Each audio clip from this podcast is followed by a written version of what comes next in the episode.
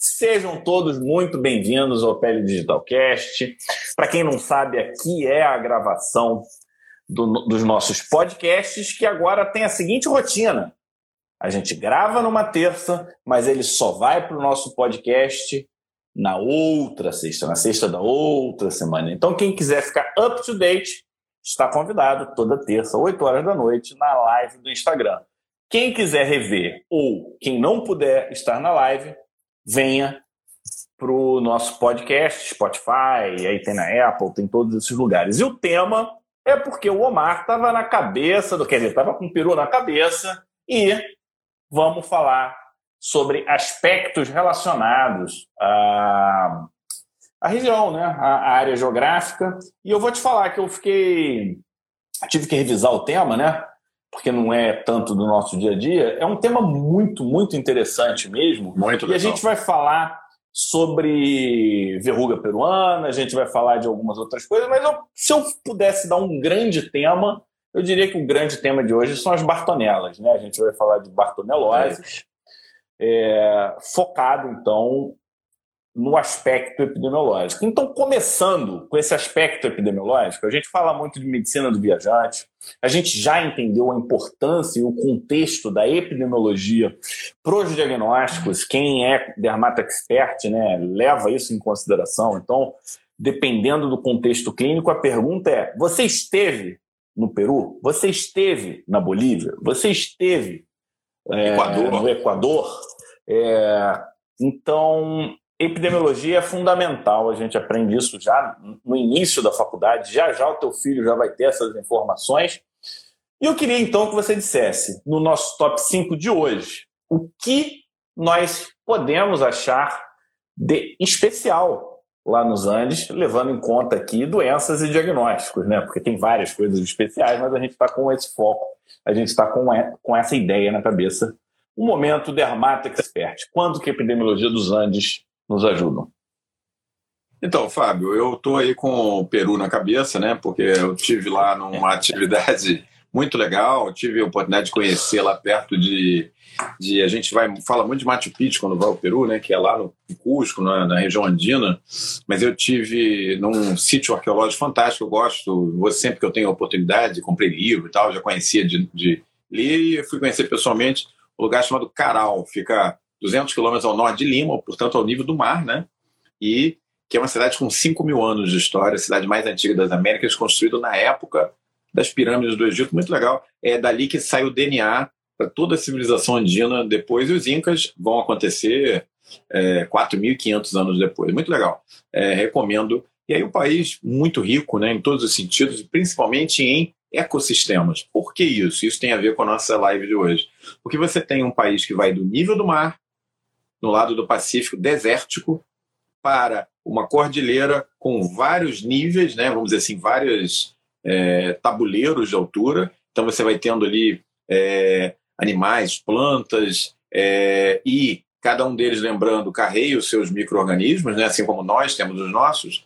Então, e, e com tem... uma pausa, e esse lado recebendo o mar, né? É, o vento recebendo do mar, mar. tudo. É, Exatamente. Coisa. E aí você tem, assim, é, é, é, planaltos né, e vales que tem mil, dois mil, três mil, quatro mil, cinco mil metros de altitude. Aí você chega na área dos Andes, propriamente dito, você vira para o outro lado e você começa a ter uma floresta tropical que é ao lado do Peru, que dá para o Brasil, né? Até que você volta ao nível do mar. E a mesma coisa em relação à Bolívia, né? Principalmente é parecido também.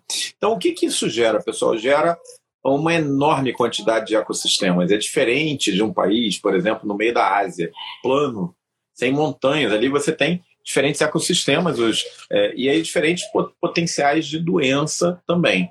E aí a gente olha para trás, né, Fábio? A gente está vivendo aí um surto talvez uma pandemia, poderia se dizer, de monkeypox, doença essa que está lá na África, que já era conhecida desde os anos 70, é, e aí você olhando para trás, né, você fala assim, caramba, como isso não entrou no meu radar? E eu tive a mesma sensação lá no Peru, com duas doenças com um potencial real de terem uma disseminação mais ampla. Uma delas está lá em cima nos altiplanos peruanos e é chamada verruga peruana, que a gente vai conhecer um pouquinho mais à frente, tem a ver com um determinado vetor alado, um flebótomo é, que transmite a doença, é uma bactéria.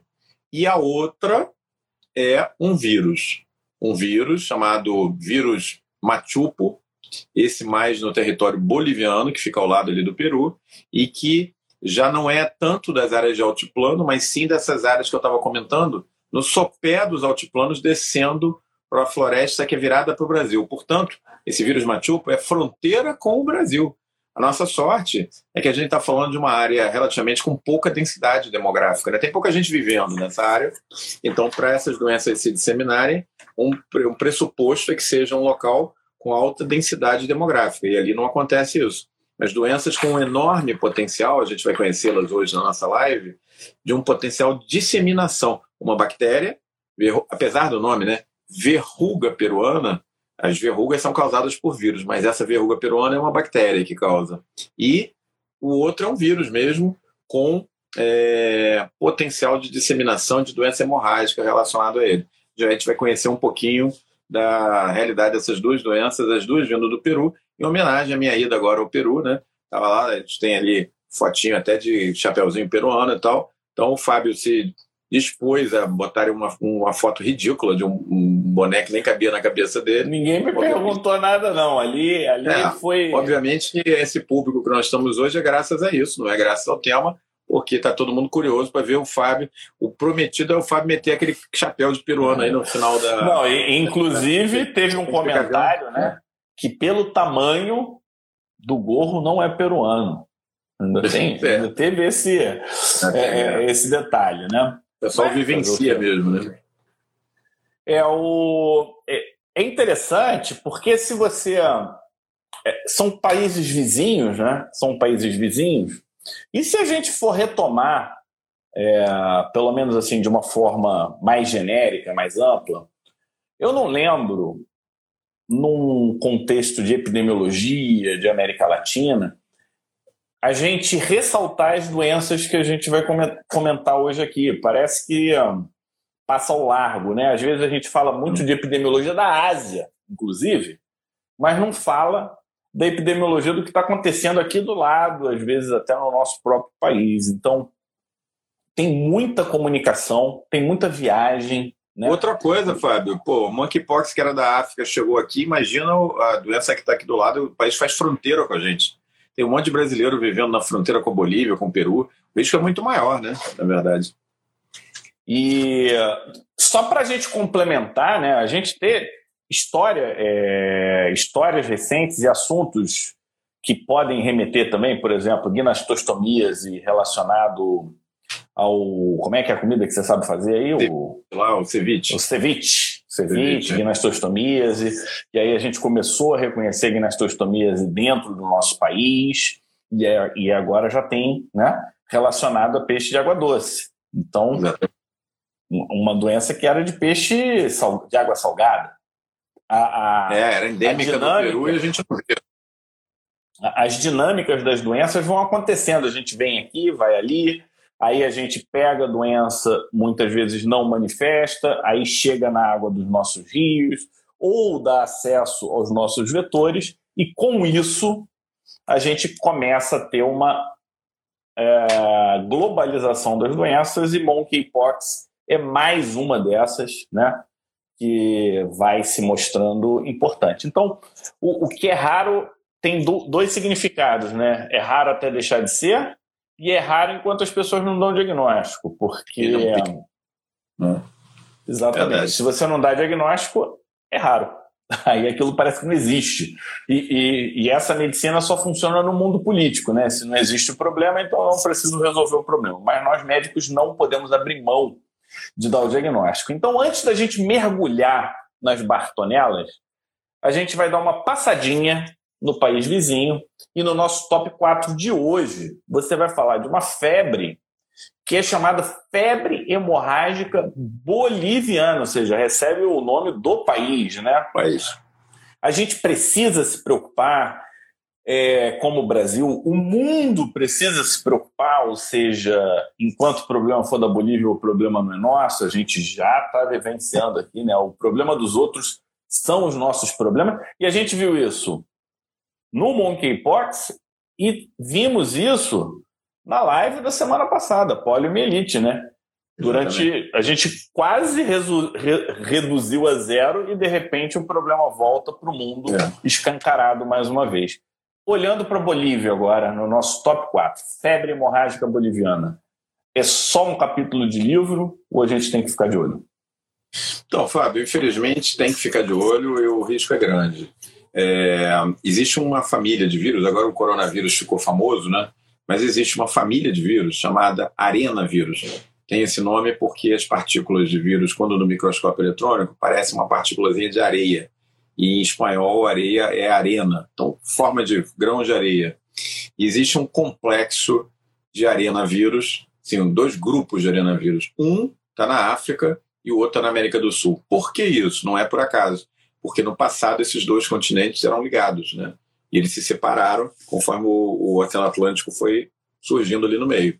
Então, os antepassados dos roedores, essa febre hemorrágica é transmitida pela urina de roedores, né? Os roedores antes eram uma única população e provavelmente carregavam um único vírus ancestral. Conforme essas populações se afastaram, os continentes se afastaram, esses vírus também foram divergindo. Então, lá na África, existe um arenavírus muito agressivo chamado febre de Lassa, Lassa fever, que faz muita manifestação hemorrágica e tem uma característica curiosa. Ela deixa 50% das pessoas que sofrem surdas quando elas se recuperam, 50%.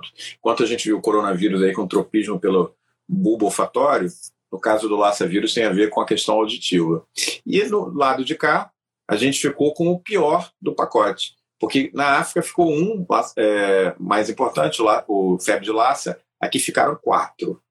Um no Brasil, é, chamado vírus sabiá, que circula principalmente no interior de São Paulo. Um na Venezuela, chamado vírus guanarito, é, que algumas pessoas têm medo que com a migração dos venezuelanos através da fronteira isso possa ser trazido em larga escala para o Brasil. Um na Argentina, chamado vírus Runim, na, na província de Ronin, e o pior deles, o vírus Machupo, o, autor da febre hemorrágica boliviana, que é, acontece na província, no estado né, de Beni, que é fronteira com Acre. Portanto, é, como é que isso foi descoberto? Em 1964, muitos casos de febre hemorrágica na fronteira ali, né, nessa província de Beni. Isso aconteceu junto com o período de enchentes, né, em que a comida para os roedores, as, as, é uma área agrícola ali da, da Bolívia com muito pouca gente vivendo. Na Bolívia, o pessoal vive muito no altiplano e pouco na floresta amazônica. Então, é uma área de agricultura, houve enchentes muito grandes em 64 e isso acabou com boa parte da, da, da, agricultura ali boliviana na época. O que, que acontece? A gente já sabe dessa experiência em outros lugares do mundo. A população de roedores entra em competição pela pouca comida que sobra, e aí parece que um dos tipos de ratos nessa área, carreia o vírus. E aí ele libera o vírus. Na verdade, a função biológica disso, ecológica, é matar a competição. Ele liquida os outros roedores. Mas o efeito colateral disso é que os agricultores começaram a sofrer da doença e morrer. Os americanos vieram para estudar ah, o vírus guanarito. E aí tem a surpresinha, o easter egg que ninguém esperava. Enquanto o vírus Lassa, lá na África, e esses três outros vírus que eu citei, Sabiá, Runim e, e guanarito são transmitidos via de regra através da urina de roedores apenas. Então você entra na área que tem os roedores e você se contamina. Com o vírus guanarito é diferente. É, com, com, desculpa, com o vírus machupo boliviano é diferente. Uma pessoa contaminada ela pode liberar grande quantidade de vírus na, na respiração e contaminar outras pessoas. Ou seja, nós estamos falando aí de um passo adiante. A contaminação Uma pura aerossol. Né? Exatamente. Então, de todos os arenavírus, é aquele com maior potencial de ser usado em quê? Em guerra biológica. Tem vários estudos dos americanos nesse sentido, com vírus, é, o, o, vírus da febre hemorrágica boliviana, o, o machupo, e está todo mundo de olho nesse vírus, porque ele é um vírus com um potencial de febre hemorrágica grave. Olha, para você ter uma ideia, das pessoas que se contaminam com o vírus machupo, a taxa de mortalidade vai alguma coisa em torno de 30% a 50%. Pô, o coronavírus nunca, nunca, nunca passou de meio por cento, 0,6%, né? falando de uma doença hemorrágica de 20% a 30% de mortalidade. É, então, assim, um vírus extremamente agressivo, com potencial de transmissão por aerossol e com é, o reservatório natural roedores que vivem na fronteira do nosso país, não à toa, áreas de avanço da nossa agricultura né, no Brasil, também ali no Acre, desmatamento. Então, assim, um risco real, infelizmente, de é, problemas futuros. Assim, é aquele tipo de doença que se daqui a 20 anos a gente tiver aí, 10 anos tiver aí no Brasil, a gente vai olhar para trás para esses dados que já existem lá do vírus Guarani desde 64 e vai dizer, cara, como é que eu não pensei que esse vírus podia causar isso? Ele tem todo o potencial para vir para uma contaminação em larga escala, infelizmente.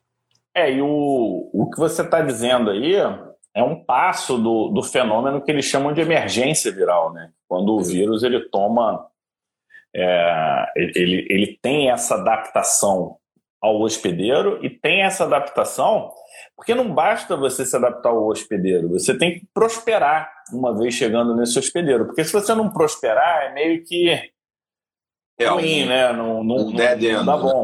Né? É. Então, é, isso é uma notícia bem complicada e quem já teve em alguma fronteira do Brasil por via terrestre sabe o quão esculhambados são as nossas fronteiras, tá? É uma Verdade. coisa. Qualquer ser passa ida e vinda de qualquer jeito. O é uma... detalhe aí, Fábio, é que o, a febre hemorrágica boliviana, o nome já está dizendo, são lesões hemorrágicas de mucosa, de olho, da pele e, obviamente, internas. E é um quadro que se parece, ele é aparentado com o ebola, apesar que é um vírus totalmente diferente, de outra família e tal, mas ele é um vírus que tem manifestações similares à do ebola, aquele famoso lá na África, que esse tem uma mortalidade muito mais alta, né? Vírus ebola, a mortalidade se admite que vai de 50% a 70%. É, nesse caso, não, uma mortalidade menor, mas 20% a 30% é muito de mortalidade, né?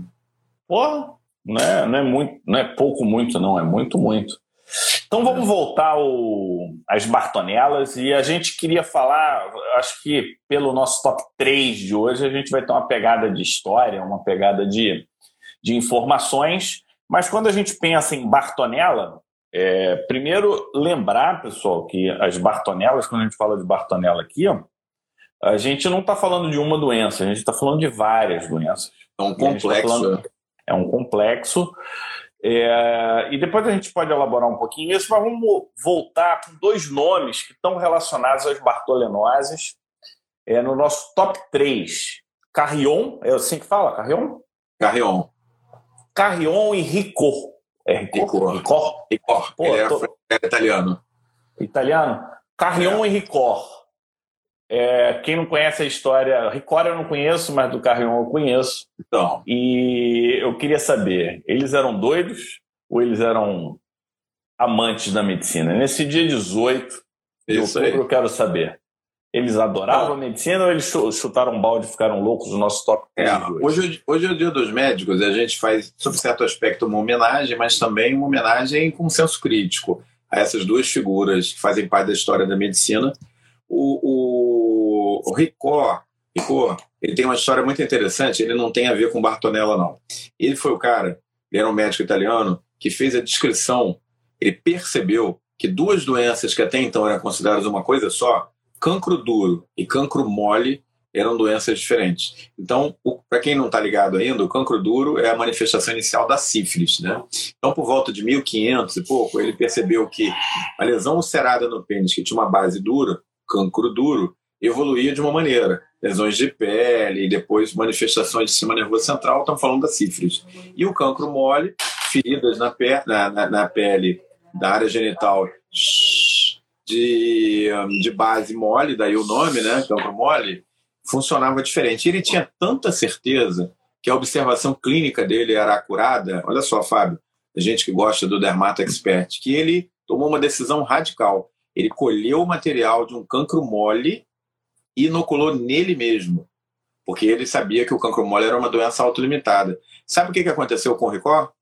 Morreu de sífilis. Por quê?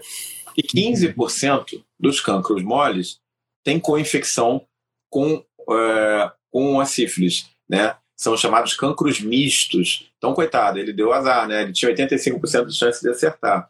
só que ele pegou o paciente errado. Colheu o material, inoculou nele mesmo, morreu de sífilis alguns anos depois. Então, essa história mostra que assim ele pode ser, para muitos, um herói da medicina. Ele ajudou a descrever o quadro clínico da sífilis e do cancro mole, mas ele deu a vida de uma maneira um pouco é, arriscada. Né? Da mesma maneira, o Carrion era um estudante de medicina peruano que é, começou a. Na, no curso de medicina, ele levou, acho que, muito a sério a coisa do, da etipatogenia, de não sei o quê, e ele queria provar a causa da verruga peruana. O que, que ele fez? Ele colheu o material, ele queria provar que era uma doença transmissível, infecciosa, inoculou nele mesmo. O que, que aconteceu com o pobre do Carrion? Morreu de verruga peruana, pela fase aguda da verruga peruana, chamada febre de Oroia. Então, apesar que é uma homenagem a essas duas figuras históricas aí da medicina, Carrion e Ricor, que é, atuaram e têm o seu nome ligado a doenças diferentes, né? O carrion, a verruga peruana o ricor, a sífilis. É, você vê que algumas pessoas deram a vida, literal, literalmente, pela medicina. Não foram muito espertos, ou no caso do Ricor foi meio azarado, na verdade, né? não é nem questão de ser esperto, foi azarado. É, no caso do, do Carrion, não, ele foi imprudente, né? porque eles já sabiam que um percentual razoável das pessoas que pegavam a fase aguda da verruga peruana morriam. E ele foi imprudente, ele achou que não ia acontecer com ele. De qualquer maneira, também é conhecido verruga peruana como doença de Carrion em homenagem ao estudante de medicina, ele não era médico, não. É, isso foi em 1885. É, e eu acho que tinha uma dúvida, né? Se eram duas doenças ou se era uma doença só em, em fases diferentes. Aí ele queria saber, aí ele queria saber e resolveu testar nele e ele descobriu, realmente, agora, ninguém tem dúvida que são. Tipo, é, né? é que são que é a mesma doença, só que com fases diferentes. Eu queria trazer um, um, um microlearning aqui em relação à Bartonella, né? Porque quando a gente fala de Bartonellose, a gente está falando das infecções causadas por Bartonella, não é isso? Exatamente. É, isso é um capítulo é, do ponto de vista de quem trabalha com microbiologia tal, faz sentido. Agora, eu acho que para gente médico, entrar de cabeça numa bartonelose é complexo, porque são doenças que podem ser muito diferentes. Eu, eu anotei aqui, de forma genérica, praticamente todos os órgãos eles podem ser acometidos por bartonelas. Aí eu não estou entrando em nenhum detalhe. Uns gostam mais de fígado, outros menos. Pele é um, para nós dermatologistas, é, é, mandatório conhecer pelo menos as bartoneloses mais frequentes. Endocardite, muito importante. Bartonella, hoje, é considerada a principal causa de endocardite de cultura negativa. Endocardite infecciosa. Então, ó, não é qualquer coisa, né? É, é a principal causa de encefalite bacteriana. Deixa eu só ver aqui, é isso aí. Então, encefalite causada por bactéria, é, Bartonella, entra como uma causa importante. E, e você sabe que no nosso curso de imuno a gente tem aula de vasculites, né? quando a gente faz a classificação de vasculite, é, a primeira pergunta que você tem que fazer ao classificar é primária ou secundária, né? Então, se ela é primária, a gente admite que é uma causa autoinflamatória, imunomediada, a gente não sabe a causa nem o gatilho. Mas ela pode ser secundária. E as vasculites podem ser infecciosas. Você falou de sífilis aqui, a ortite sifilítica é clássica, né? Todos conhecem. Agora, você sabe qual é a vasculite associada à Bartonella? Não sei qual que é. Ah, você vai ter que gostar. Ah. Granulomatose de Wegener. Granulomatose ah, de Wegener, tá? Então, estou falando de C-ANCA positivo, estou falando de antiproteinase positiva, estou falando de lesão glomerular. Principalmente, então você tem um hoje, se tem epidemiologia e tem quadro sugestivo de Wegener, você precisa fazer duas coisas. Um, descartar endocardite, porque a grande maioria desses casos tem endocardite. Evolui. É, é, e vocês sabem que essas endocardites fastidiosas, elas não são muito sintomáticas do ponto de vista cardíaco, né? Elas vão passando batido. Febre de origem obscura com sintomas associados, é, relacionados a é, granulomatose de Wegener, que é poli, angiite, microscópica, granulomatosa neutrofílica, que é o nome atual, vocês devem pensar e devem lembrar de Bartonella como possível causa. Gostou? Gostei muito. Não sabia dessa associação com Wegener, não. Na verdade, não é associação com Wegener, é, é, é tipo Wegener. Sacou? Ah, é uma. Entendi. É uma. Simula. Simula o quadro Wegener. Né? Isso. Você tem vasculite com as alterações, os achados imunológicos, mas na verdade é Bartonella. Você pode chamar assim, ó. Se você quisesse classificar, você diria assim: é, granulomatose de Wegener secundária à bartonelose. Nesse caso, contraindicado o corticoide, o tratamento é o tratamento da bartonelose. Porque se fizer corticoide, lembrem é que bartonella é um, um agente oportunístico. E, e aí você... é no suprimido, exatamente. É. Exatamente. Então, eu quis trazer esse... É, é, esse lado aí da vasculite, você sabe que eu gosto, né? Então eu é. queria trazer essa informação para o pessoal. Espero que vocês tenham gostado. Esse, podemos dizer que foi um momento imunodermato expert junto? Foi um momento imunodermato expert e dermato expert de, por excelência na veia, porque é diagnóstico puro isso aí, né? E realmente é uma coisa que se você não pode salvar a vida do paciente, né? Isso pode ser a diferença entre vida e morte, porque o granomatose de Wegener clássica você vai entrar com corticoide, se tem a bartonella, evolução com certeza vai piorar muito, né? É uma doença comum imunossuprimido, é isso que o Fábio falou. Então, assim, essa realmente é para botar no pocket, né? Botar no bolso aqui. E aí, quando você quiser arrasar lá na enfermaria, você sai com essa. Ninguém vai acreditar, né? Vai chegar em casa, vai abrir o livro e caramba, ele estava certo. Entendeu? Tá lá, tá, tá lá. Aqui mais um. Isso aí, é. isso aí. O, por isso que os grandes livros ninguém substitui, né, Omar? Você pega um Mandel da vida, você tem que ler. Você gosta é. de doença infecciosa? Venha para a comunidade infecciosa, mas tem que ler um Mandel aquilo lá é, é, é uma fonte é de cultura absurda, né? É então vamos para o nosso. Vamos entrar um pouquinho mais na, nas doenças. Na e, e, eu acho muito interessante quando você fala. Você trouxe lá atrás, né? Bartonelas e lutsomia. A gente está falando de sandfly, né? A gente está falando de flebótomo. Flebótomo. A dupla do barulho? Como assim? Então, é, a verruga peruana, o Fábio já adiantou um pouco, na verdade você tem um complexo dessa bactéria que de repente tem um pessoal aqui que não está tão ligado, fala, nossa, Bartonella, então, descrita pelo Barton, em cima dos casos de verruga peruana originalmente, hoje a gente tem vários tipos de Bartonella, né? Bartonella quintana, Bartonella encelai, Bartonella baciliformes, que é a Bartonella relacionada à verruga peruana. É, muitas delas é, hoje já reconhecidas como doenças prevalentes no paciente imunossuprimido, né? algumas delas com potencial de serem inoculadas na pele, através, por exemplo, é, da arranhadura de gato. Né? É, existe uma doença chamada doença da arranhadura do gato, que não tem nada a ver com a esporotricose que a gente vê hoje e que é causada por uma bartonella, antigamente conhecida como a fípia Félix. Hoje mudou de nome, é uma Bartonella. Bartonella cê, cê, já, já que você falou da doença da arranhadora do gato, que confunde com esporotricose, tem a mesma epidemiologia, entra no grupo do, da, daquele, da cancro com linfadenite, né? Seria uma síndrome, né? Que a gente poderia Exatamente. chamar. Você é, quer que eu lembre algumas doenças infecciosas que podem fazer essa mesma associação, que é cancro com ou sem linfangite associado a uma linfadenite, mais, mais inflamatória, menos inflamatória. Então, é, ó, vai lá, leishmaniose, né?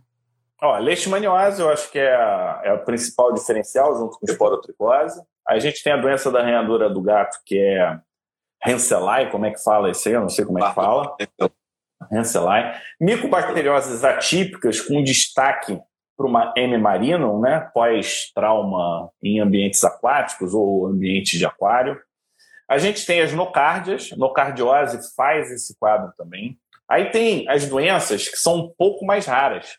Tularemia, Exipelotrix, é, peste, Yersinia pestis e o Bacillus anthracis. Então são quatro São quatro doenças que quando você vai lá atrás, quando começaram a descrever a esporotricose, o, o que saía no artigo como diferencial era tularemia, era peste.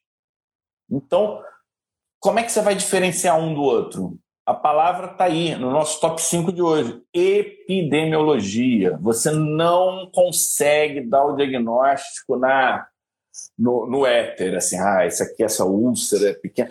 Tem até, ó, como é que é? Você que é bom desse lembrar dessas coisas. Se o, se o cancro é pequenininho e o linfonodo é grande, a doença é A. Se o cancro... Se a úlcera é o linfonodo é pequeno, pensa mais em leishmaniose.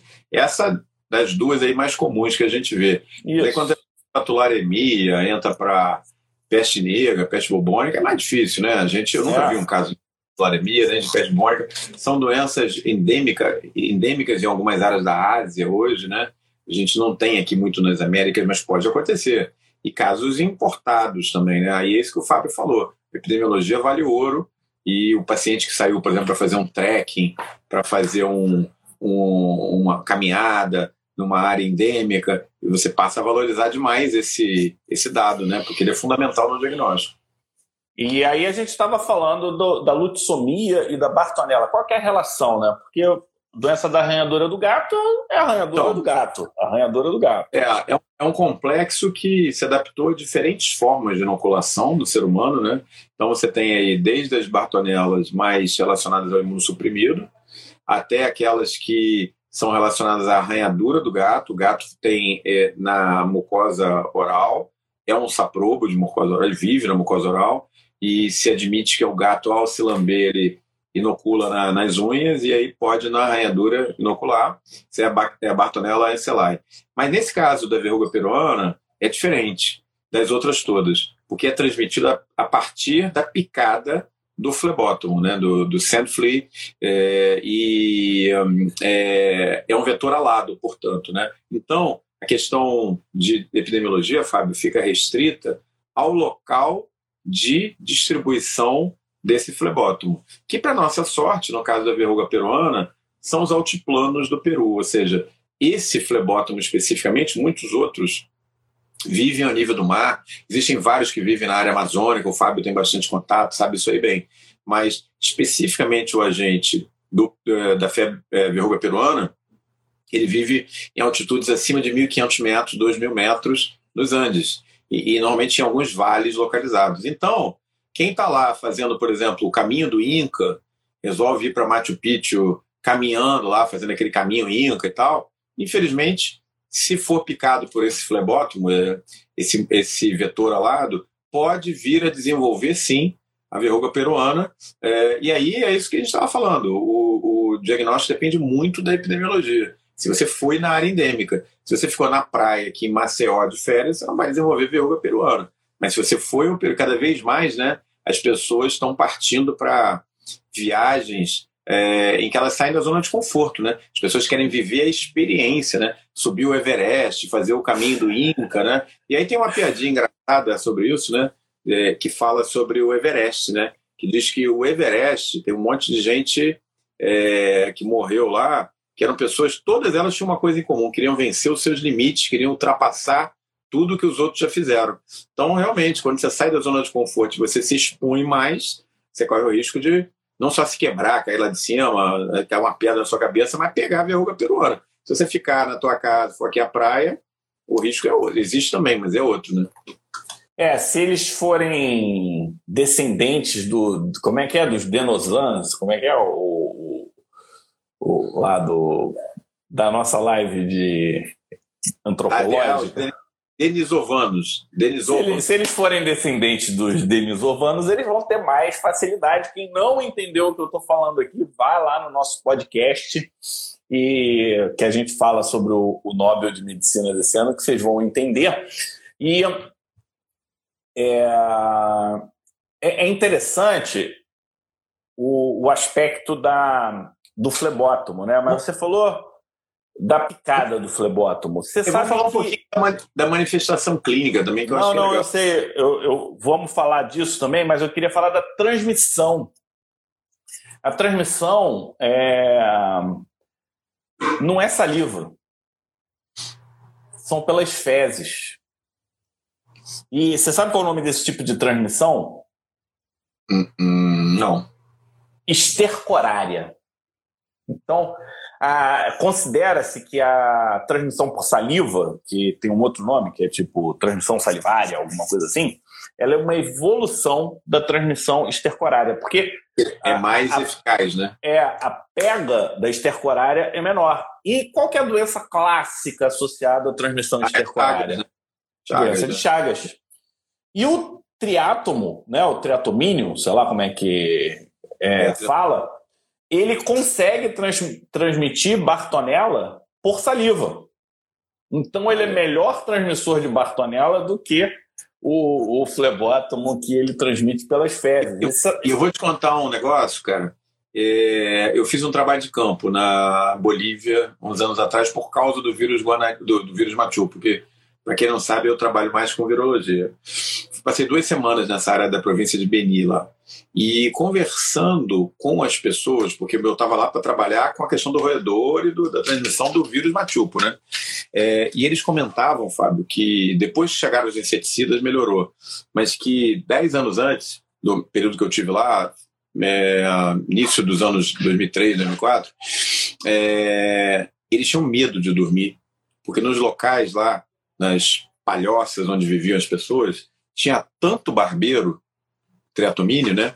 Que, para quem não sabe, lá eles têm um, têm um nome diferente para o barbeiro, vituga, se não me engano, eles chamam de vituga.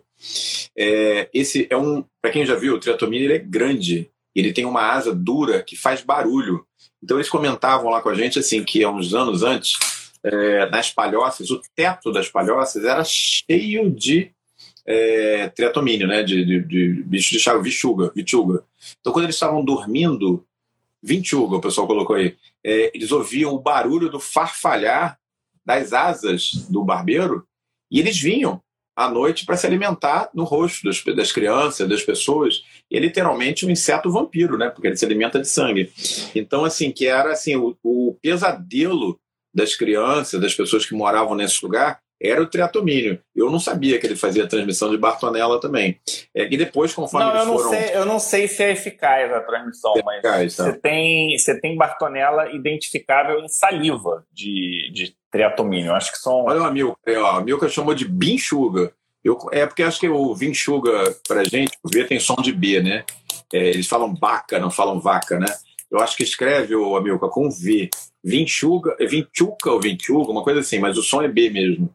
É, e é uma coisa assustadora, né? Então eles comentavam: ah, quando eu era pequeno eu tinha medo de dormir, porque começava o teto a se mexer. A, a descrição deles era muito vívida, sabe assim? O teto da palhoça se mexia, a gente ouvia aquele barulho como se fosse o vento, e eram os insetos que vinham se alimentar do sangue nas áreas cobertas. Então eles diziam: olha, eu tinha que ficar debaixo do cobertor, podia estar o calor que fosse, né? Então, assim, isso é uma coisa que eu nunca esqueci desse trabalho de campo, essa descrição muito vívida, né, da questão do triatomínio. Né? E, e, você quer saber o que mais que tem na, nas fezes dos triatomíneos? É, não, agora já estou eu. O que é? Serratia, Mycobacterium lepra, já foi identificado HIV e HBV, só para você ter uma, ah, uma ideia. isso. Porque eles são Ó, grandões. É. Não, eu não sei o que, que isso significa do ponto de vista epidemiológico, mas só para só quem, quem gosta de matutar e pensar em possibilidades, né? Olha o que está acontecendo aí que a gente tem que é. ficar de olho. Por isso que o Pele Digital está junto, né, Omar? Para trazer essas informações. Algumas é. realmente ficam como curiosidades, mas eu entendo que grande parte do que a gente traz aqui é, é de utilidade médica de, de, grande aplicabilidade. A Kátia concorda comigo, ela comentou. A aqui, Pandemárcia está contando aí, ó. Eu moro na Bolívia fazem 14 anos, já morei no Beni. Você já viu casos na Bolívia de febre hemorrágica boliviana. Você tem também essa experiência com triatomínio, é, é assim mesmo ainda nos dias de hoje. Esse meu trabalho de campo eu fiz numa área bem isolada lá de Benível. Então, isso já tem uns anos, né? Foi tipo 2003, 2004, nós estamos em né, 2022, já tem quase 20 anos, né? Então, assim, não sei se ainda continua dessa maneira. Era bem agreste lá o lugar quando eu conheci. Sabe o que a Kátia falou para? Sempre aprendendo demais com pele digital. Grande presente para comemorar o Dia do Médico. Opa. A partilha de todo esse conhecimento. É isso aí. A gente está aqui para isso. E eu queria trazer, ó, só o cenário da doença da arranhadora do gato também é transmitida por pulga, fezes de pulga, tá? Pulgas de gato. Então, Você está com a é, macaca hoje. Você está com a é. macaca é, hoje. Não, hoje, hoje eu estou demais. E a febre da trincheira também é por fezes, né? Para quem não sabe, é o piolho do corpo que transmite a, Bartonella quintana, se eu não me engano. Então, só para a gente é, lembrar que essa transmissão estercorária é uma forma de transmissão importante é, no mundo das bartonelas, né? E você não gosta não muito dessa parte de parasita, né? Você prefere vírus? Não, gosto, gosto. Não é, não é tanto o que eu mexo, mas eu gosto sim. E eu, eu tô te falando, cara, 20 anos depois eu me lembro dessa descrição de uma maneira muito vívida, né? porque assim, eram pessoas jovens contando aquele tipo, meio com um trauma de infância, né? Eu vi o barulho dos, dos insetos vindo se alimentar, né? Muito pesada essa história, né? É, ah, isso não está no livro, né? Esse tipo de informação tá você não acha em livro nenhum. É, não, a gente, um inquérito, a gente fazia um inquérito epidemiológico lá, nosso foco era a febre hemorrágica, mas assim, uma coisa que eu nunca, nunca mais esqueci. É, e assim, a manifestação clínica, né, Fábio? Acho que a gente podia falar um pouquinho da, da verruga peruana, porque é uma doença bifásica, pessoal. É uma doença que tem uma fase aguda, você tem a proliferação, na verdade, uma bacteremia, né? E aí você tem febre, prostração, é chamada febre de Oroia, tem uma mortalidade relativamente alta e pode ter manifestações hemorrágicas. E aí, se a pessoa se recupera, ultrapassa a febre de Oroia, que foi o que o Carrion não conseguiu quando ele se inoculou, você pode entrar na fase crônica, na fase em que você tem o tropismo da bactéria, Bartonella bacilliformes, pela pele. E aí você começa a fazer as lesões que dão origem ao nome verruga peruana e que se parecem, né? Com o quê? Se parecem com sarcoma de Kaposi, com granuloma piogênico, são lesões, é, muitas delas hemorrágicas mesmo, né? Quer complementar aí?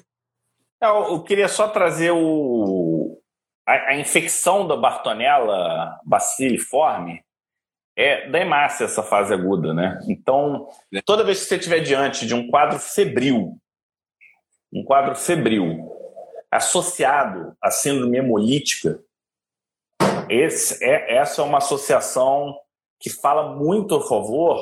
É malária, né? Tem que pensar em malária. É, malária e, esse é um diagnóstico diferencial importante, tá? Quando você tem febre com síndromes hemolíticas, né? E, e é interessante. Existem casos que eles consideram pouco sintomáticos, ou seja, eles depois de um tempo eles viram que alguns pacientes eles não desenvolvem tanto a fase aguda, mas podem evoluir na segunda fase com o surgimento da verruga peruana.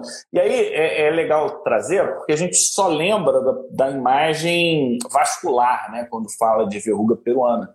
Mas você pode ter desde nódulos cor da pele, a pápulas mais inflamatórias, até lesões é, escancaradamente vasculares. E isso eu acho é, é, fantástico. Né? A gente não vai conseguir falar de todas as bartonelas, mas quando a gente cai para as bartonelas não peruanas, né, vamos botar assim, que Renselai é mais distribuída, essa é a mais distribuída de todas, como doença oportunística, ela também causa essas lesões vasculares, né? Proliferação de. Proliferação de vaso. É proliferação é, de vaso. Neoformação vascular, provavelmente. E, mas eu, olha só, eu tenho um caso publicado nos anais brasileiros, que eu participei, sou autor principal, de uma doença da arranhadora do gado, um vizinho meu, que foi, é, tinha um montão de gato, né? E foi arranhado, a gente correu atrás. Na época, isso é lá pelos anos de 93, por aí, tem tempo já. É, e não tinha essa associação com os esporotricose que tem hoje, não. Aí a gente pesquisou e achou na biópsia de pele Bartonella encerai. Esse caso foi publicado nos anais, eu sou autor principal, isso tem 30 anos, né? Nem se pensava, Fábio, em é, esporotricose com arranhador de gato naquela época. Olha só que loucura. É, né? não tinha, não, ainda não, não tinha, tinha começado, né?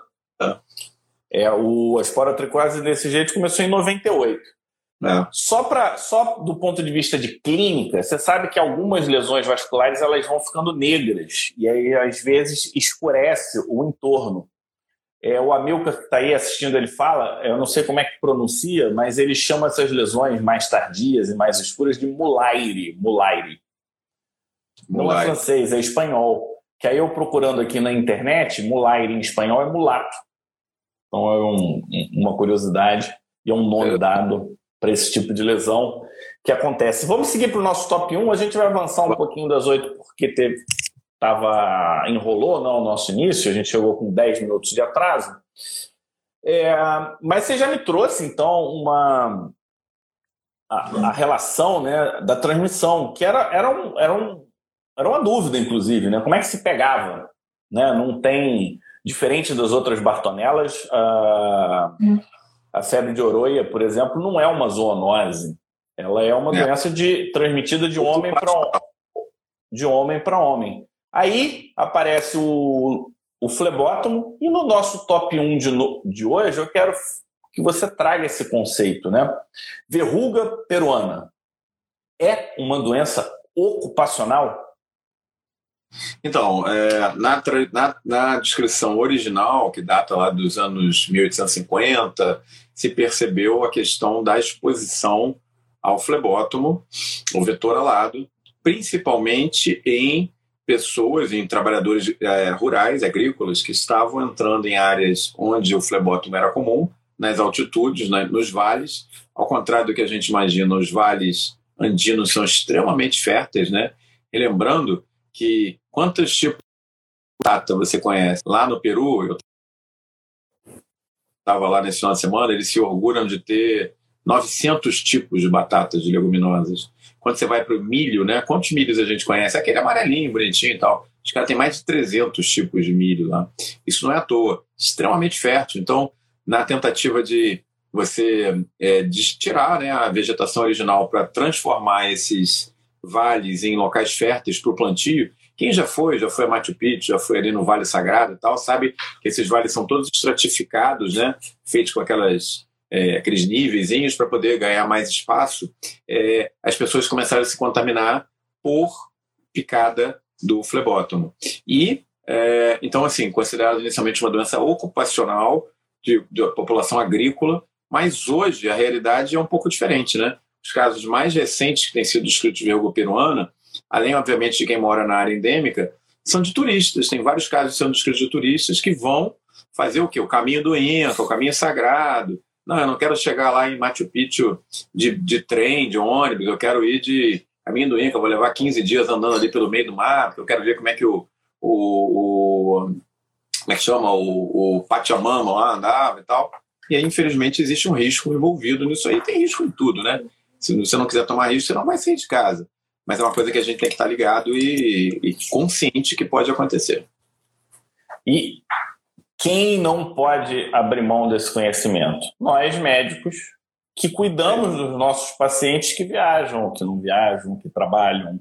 Então, é, a, a, questão de ser ocupacional ou ser de turista, né, está relacionado a estar no ambiente epidemiologicamente favorável para aquela determinada condição. Com certeza, Omar, a gente tem aqui ó, assunto para mais uma, duas, três, quatro lives. Porque quando a gente fala de Bartonella, você sabe quantas espécies são? Então a gente falou de três importantes, sendo que uma a gente explorou hoje, que é a Bacilliformes. Tem a Hanselai e a Quintana, que são duas super importantes para a medicina, tanto do ponto de vista histórico quanto do ponto de vista de diagnóstico. Mas existem 11 Bartonellas relacionadas a doenças humanas ocasionais. É, ocasional. E hum, tem uma que está em descrição, pode entrar no, no hall das Bartonelas, isso lá na Ásia. Então, só para mostrar que a gente tem para o outro lado do, do mundo com uma possível nova é, Bartonella, mas eu queria chamar a atenção que tem 23 Bartonelas conhecidas que ainda não causam doença. Então a gente está falando de possibilidades atrás de possibilidades. Precisamos ficar ligado. Omar, ótimo tema. Obrigado por trazer esse assunto que eu particularmente gosto muito. É, é muito fascinante como uma bactéria faz um tumor vascular, literalmente é isso que acontece. Né? Vírus, isso a gente vê, mas bactéria não é uma coisa é, comumente que, é, comum, né? Mas lembrando que é uma bactéria intracelular, tá, pessoal? Então é bacilo gram negativo intracelular, então é, confunde um pouco. É uma doença não tão frequente, mas talvez mais frequente do que aconteça em termos de diagnóstico, porque na maioria das vezes são doenças autolimitadas, evoluem bem, ou são doenças graves que não crescem em cultura nunca. É critério diagnóstico, não crescer em cultura. Tá? Para crescer em cultura tem que ser uma condição muito especial. E quantos casos sem diagnóstico existem hoje? Quantos desses poderiam ser Bartonella, que é uma doença fácil de tratar?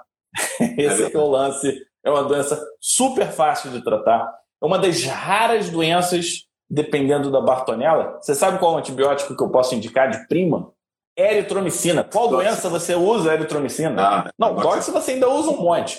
Mas a eritromicina hoje ficou é. restringida a quase nada. Quase nada. Entendeu? Então você tem sensibilidade boa.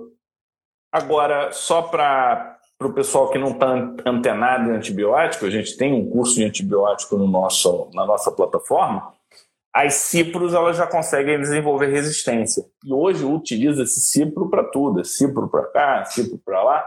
É. E a cipro é fundamental para o tratamento da febre de oroia, que é uma das formas mais graves de, de bartonelose. Obrigado mais uma vez. Passo a palavra para o nosso viajante. Quero saber qual país que você vai estar semana que vem, mês que vem e no Natal. Não, agora eu vou me aquietar aqui, porque afinal de contas não dá, senão não tem casamento que resista, nem pé digital. É, eu queria, nesses últimos momentinhos, pessoal, mais uma vez mandar um abraço aqui para o Fábio. Estamos aí juntos, né? Todos os temas pirados que eu invento, que ele inventa, a gente é sempre parceiro aí, um dá apoio para o outro. E para cada um de vocês que está aqui, quem é médico, um beijo muito especial, um carinho muito especial pelo nosso dia. Quem não é, lembrar o que a gente falou logo no início, né? É, não é porque alguns médicos não agem da maneira apropriada, não seguem um juramento de Hipócrates, e às vezes a mídia dá uma enorme quantidade de visibilidade a isso, que 99,9% dos médicos devam ser julgados. Né? A gente deve julgar os outros é, pelo que eles são, não, não pela nossa régua. Né?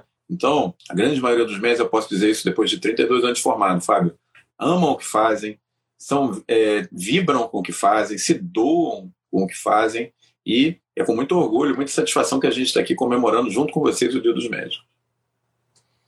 É isso aí. Muito obrigado a todos e até semana que vem, que nós vamos conversar de novo sobre vírus, isso agora aí. inspirado em acontecimentos do sul do Brasil, antaviroses. Então nós vamos trazer mais uma vez a expertise do cara que sabe tudo sobre vírus ou pelo menos sabe tudo até hoje, porque amanhã as coisas já mudam.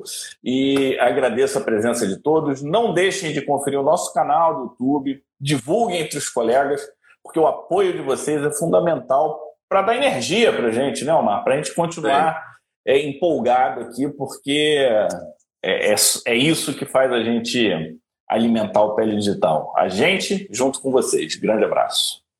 Fico ele.